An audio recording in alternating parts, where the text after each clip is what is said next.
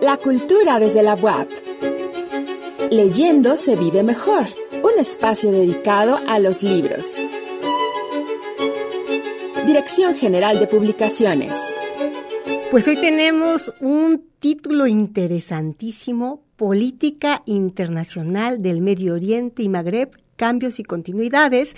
Para eso contamos con la presencia de la maestra Ignacia Morales Reyes y el doctor Mohamed Badin El Yatioui, espero haberlo pronunciado bien. Él es doctor en Ciencias Políticas por la Universidad de Lyon, Francia. Pues, ¿qué nos pueden compartir acerca de este interesante volumen, doctor, maestra? Bienvenidos. Hola, ¿qué tal? Muchas gracias, eh, maestra Diana. Es un gusto eh, estar en, este espacio y, pues bueno, tenemos eh, una novedad. Es un libro muy, muy interesante que acabamos de, publicar. que es sobre el Medio Oriente y Magreb. Y bueno, también tuvimos eh, valiosas participaciones eh, junto con el doctor Mohamed, eh, la doctora Claudia Barona, el doctor Khalid, el doctor Yassin y al igual que la maestra Alesa Pech Matamoros. Entonces, es un libro bastante interesante que deviene de un seminario de política internacional que surgió en el Complejo Regional Sur gracias a la colaboración del doctor Mohamed y su equipo de, de, colaboración. Pero para, para todo el contenido, yo creo que el doctor Mohamed eh, nos, nos puede platicar un poquito más. Adelante. Muchas gracias.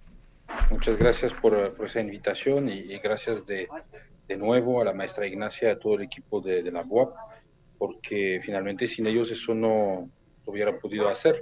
La idea era realmente eh, trabajar los temas de Medio Oriente y del norte de África con una perspectiva de relaciones internacionales, de geopolítica, eh, y también de ciencias sociales eh, de manera más general, con personas que están en México, como la doctora Claudia Barona, como la maestra Ignacia, como la maestra Alesa, y también gente que está en el mundo árabe, gente que está en Marruecos, gente que está en los países del Golfo, y que tienen una expertise sobre esos países y proponer diferentes visiones de, las problemáticas que están enfrentando esas regiones y también dar la posibilidad a los lectores, eh, principalmente de la UAP, pero esperamos que también eh, estudiantes de otras universidades y de otros lugares lo van a leer, proponer eh, una obra en idioma español, lo que está faltando mucho, no solo en México, pero en los países hispanófonos en general.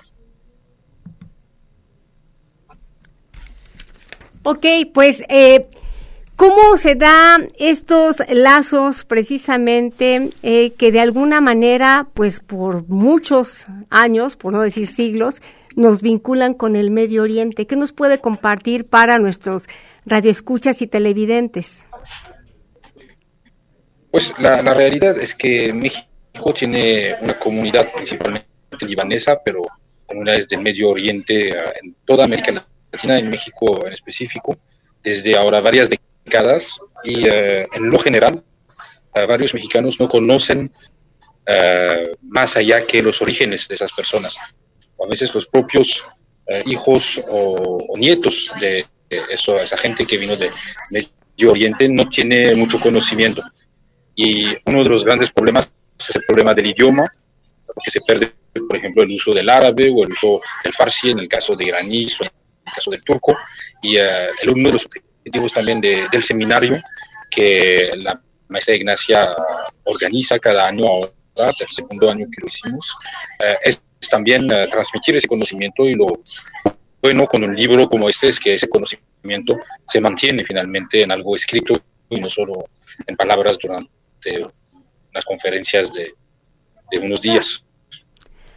Maestra, ¿nos podría compartir cómo surge este seminario? Eh, Obviamente, al empezar a compartir estos eh, temas, pues no solamente tiene que ver con la cuestión de la divulgación, sino particularmente de pronto empaparnos en estos temas que no necesariamente todos estamos involucrados. No obstante, o sea, como, como mencionaba, todas las implicaciones históricas y culturales que tiene que ver el Medio Oriente, ok, con respecto a, Occidente y particularmente con América Latina y específicamente México.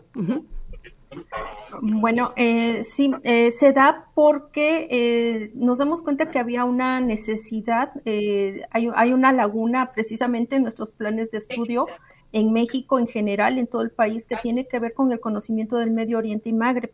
Entonces, eh, bueno, se dio la, casualidad, tuvimos la fortuna de conocer al, doctor este Mohamed por medio de la, de la embajada eh, hace como cuatro años, creo que en el 2019 empezamos a, tener esta vinculación. Entonces, derivado de, de, esta vinculación, hicimos este eh, un primer acercamiento, después ya lo convertimos en un seminario internacional y participan este, muchos expertos, obviamente siempre apoyados eh, por la doctora Mariana Vaquero Martínez, eh, quien es la directora del Complejo Regional Sur, quien siempre nos apoya en estas ideas que tenemos, pero sobre todo que tiene que ver con el fortalecimiento de, pues del plan de estudios y que tiene que ver con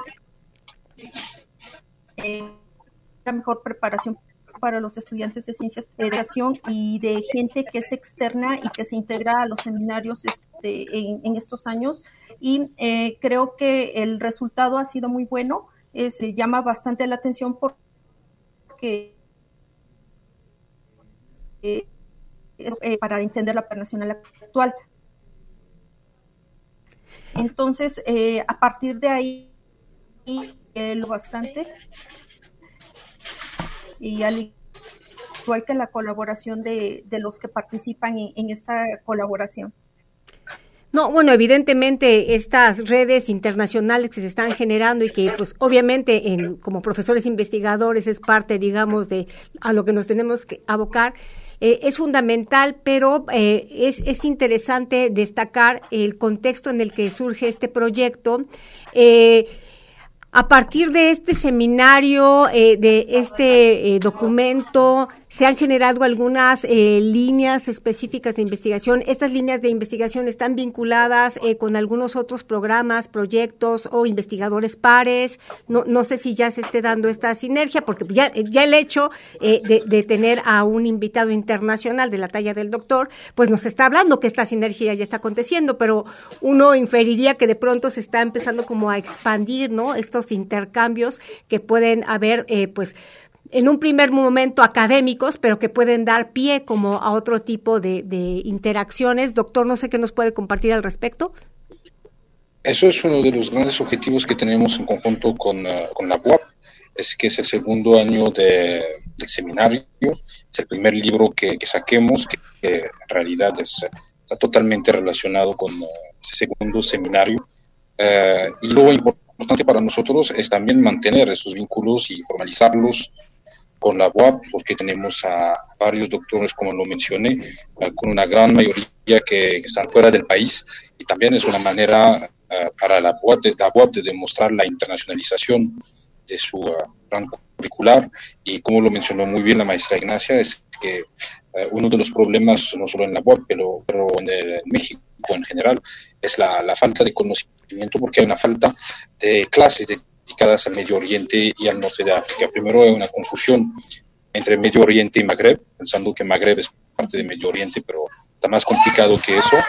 Y también el otro problema que, que existe y que es algo importante es que finalmente hay pocas clases uh, sobre el Magreb o el Medio Oriente. Hay varios expertos que pueden trabajar en un país o en otro, pero no hay mucho, muchas cosas que se, se hacer en conjunto entre diferentes expertos que pueden hablar en el mismo libro de Túnez y de Irak, de Palestina y eh, de Argelia.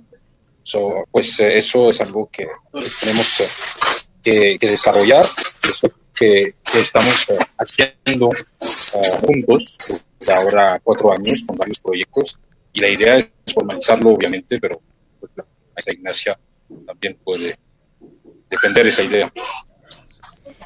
Solamente quisiera saber, porque evidentemente surge como más preguntas, eh, específicamente este contexto, eh, el, tópico de Magreb, cómo se está acotando, o sea, cómo se está delimitando en esta, en esta línea de investigación que están llevando a cabo.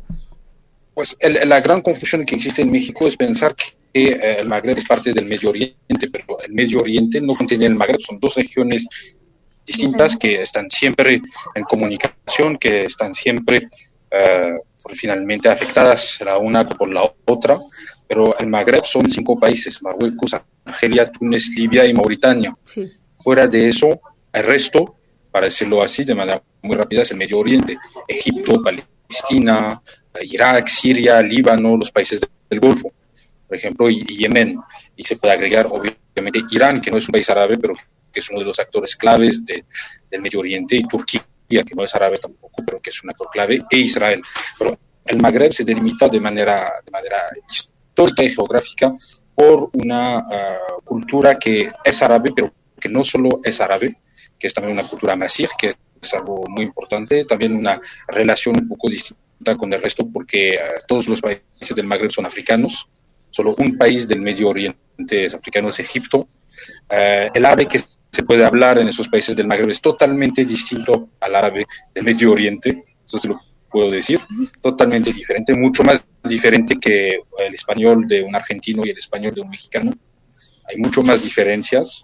Eh, y también a nivel eh, político hubo una separación, para decirlo así, desde, desde varios siglos que, que, se pueden explicar por razones que son étnicas eh, y también religiosas, finalmente, consecuencias de todo lo que pasó durante los últimos siglos. Y también eso es interesante explicarlo y demostrar que las dinámicas entre el Magreb y Medio Oriente son obviamente interconectadas, son interconectadas, pero cada quien tiene también su uh, propio modelo, su propia trayectoria histórica.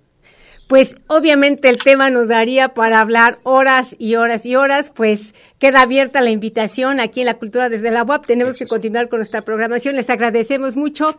Continuamos. Muchas gracias. Muchas gracias.